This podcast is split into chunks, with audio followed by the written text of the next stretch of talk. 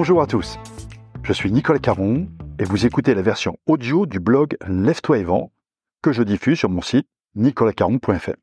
J'y traite des sujets de la prospection, de la vente, de la négociation, de management commercial et aussi de développement personnel quand il peut nous aider à vendre. Je vous souhaite une bonne écoute et la plus belle réussite commerciale possible. Aujourd'hui, un article de développement personnel. Son titre Engagement professionnel, avez-vous vraiment besoin d'un Chief Happiness Officer? Depuis que l'Institut Gallup réalise sa célèbre étude, la thématique de l'engagement professionnel des salariés est une forme de marronnier.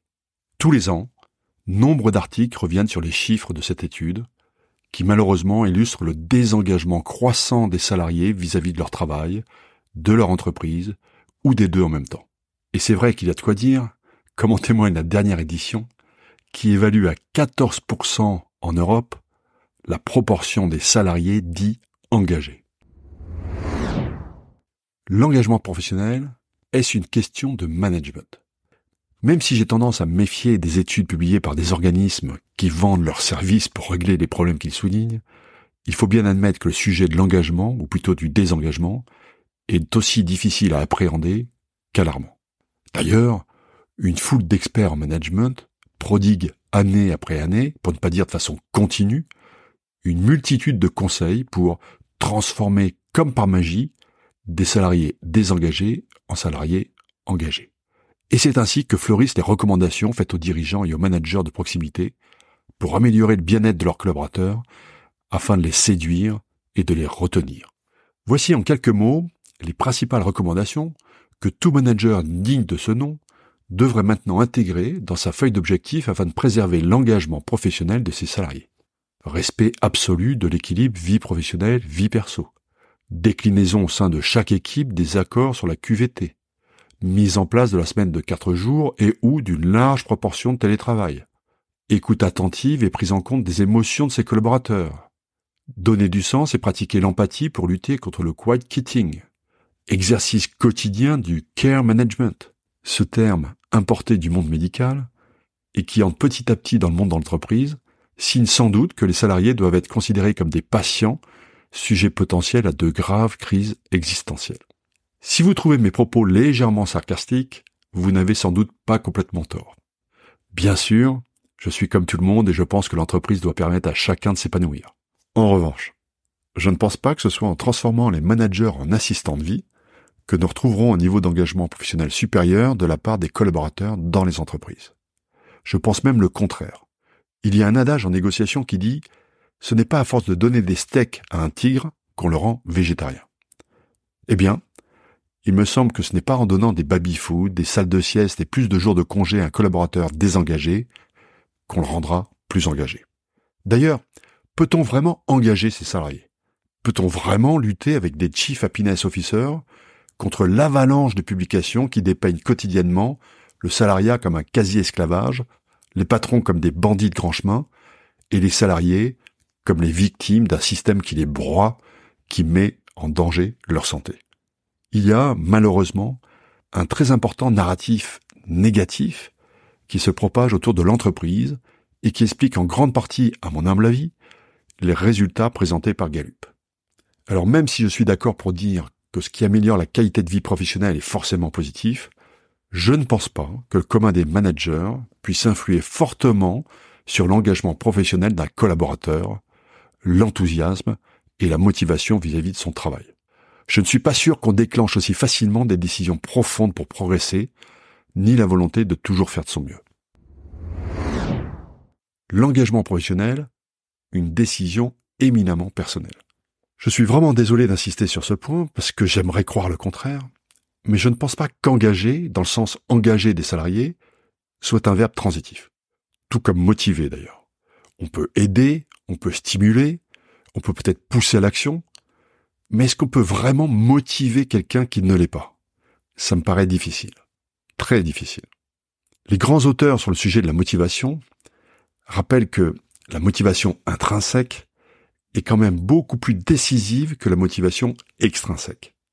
En clair, les stimuli externes peuvent booster temporairement, mais jamais autant qu'une motivation interne, profonde, personnelle.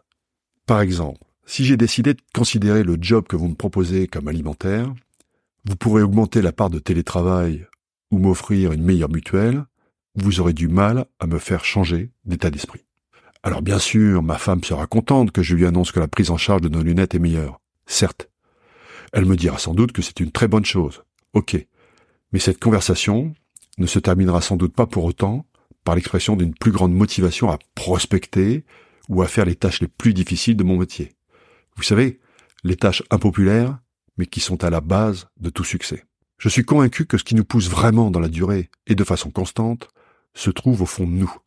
Je suis persuadé que les salariés engagés le sont autant, voire davantage pour eux-mêmes que pour leur entreprise. Les collaborateurs les plus engagés dans leur travail ont compris toutes les vertus de l'engagement, tous les bénéfices personnels qui en découlent.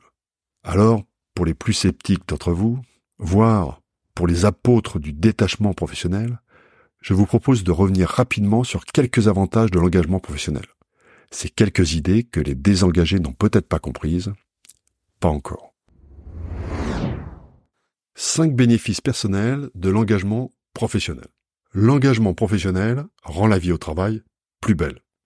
Je ne sais pas pour vous, mais personnellement j'ai toujours pensé que faire les choses avec enthousiasme, quelle qu'elle soit, est quand même beaucoup plus facile et surtout bien plus plaisant que les faire avec des pieds de plomb. Faire les choses avec passion, c'est leur donner une nouvelle dimension.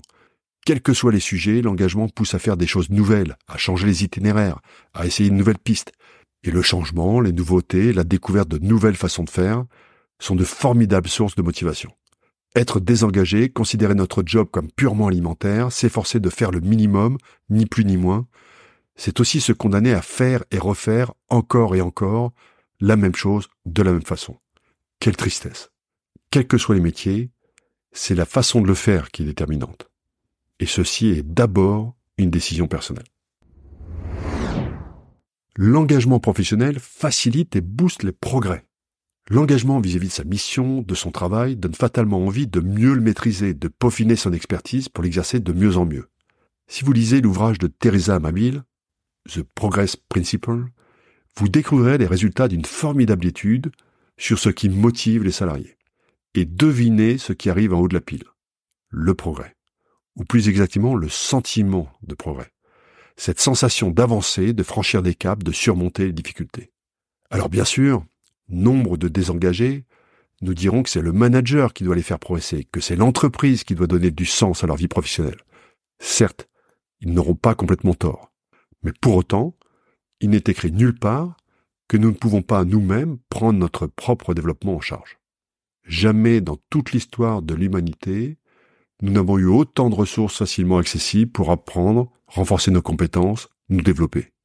Alors pourquoi diable le développement de nos compétences devrait-il uniquement dépendre de notre management ou des incitations à nous développer de notre entreprise?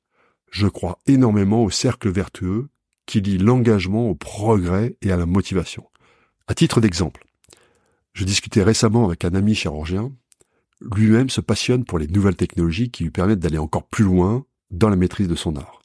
Et il me disait ne pas comprendre ses collègues de dix ans ses cadets, qui ne s'y intéressent pas, et qui se contentent de savoir-faire qu'ils ont acquis dans leurs études.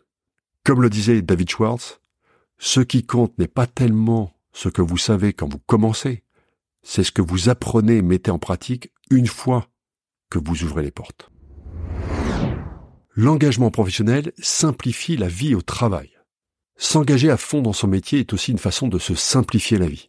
Je me souviens d'une discussion avec un collègue, plus âgé que moi à l'époque.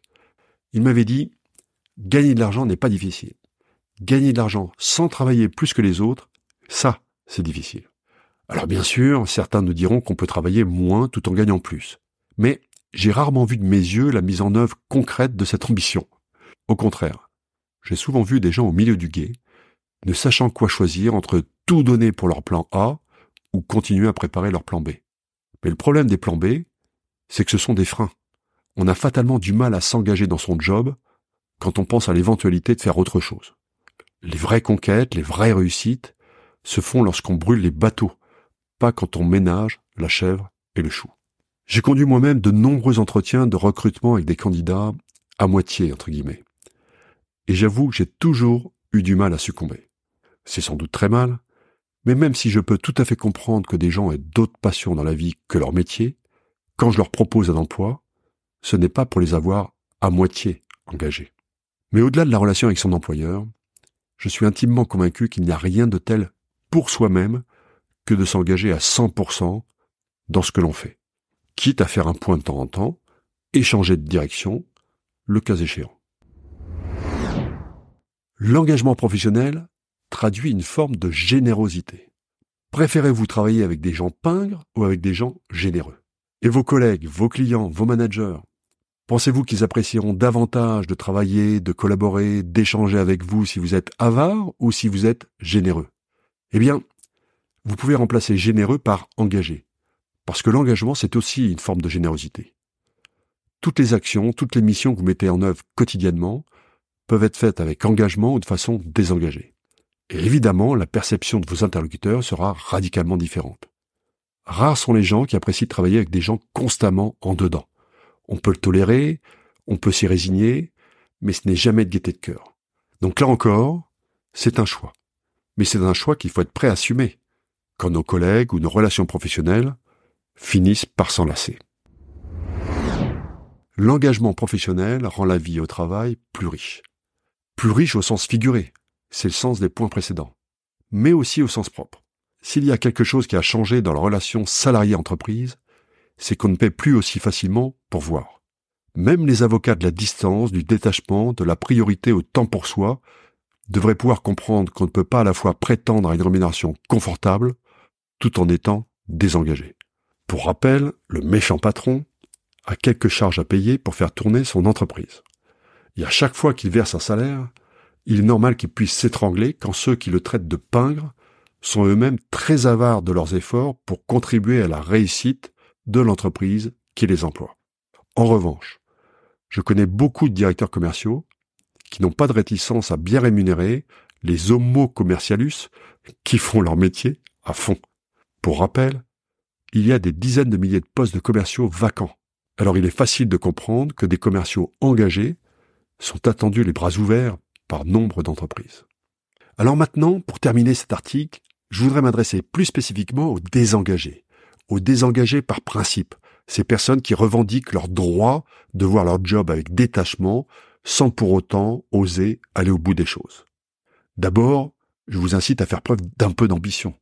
Pourquoi se contenter d'être désengagé quand on peut être activement désengagé? D'ailleurs, Gallup prévoit les trois catégories.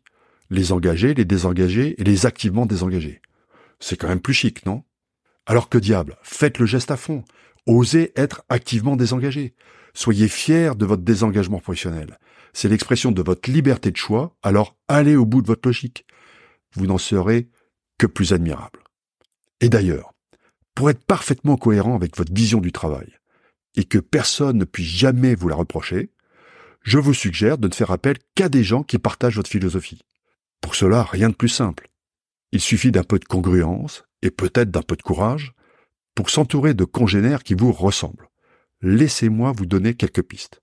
La prochaine fois que vous confierez votre enfant au maître nageur, choisissez celui qui passe son temps sur son portable en surveillant d'un œil ce qu'il considère comme une marmaille bruyante sans intérêt. La prochaine fois que vous irez au restaurant, demandez à être servi par le serveur le plus détaché, celui qui se moque le plus de la satisfaction des clients. La prochaine fois que vous irez aux urgences, exigez, exigez d'être soigné par le médecin le plus activement désengagé qui soit. Celui qui, comme vous, considère son job comme purement alimentaire. La prochaine fois que vous vendrez votre maison, prenez le premier agent immobilier qui passe, sans vous préoccuper de son professionnalisme. Je pense que vous avez compris l'idée. Je vous laisse poursuivre la liste vous-même. Si vous vous en donnez la peine, vous trouverez tout au long de votre vie et à chaque fois que vous aurez besoin d'aide, des gens désengagés, voire activement désengagés, pour vous accompagner. Vous allez voir, c'est top.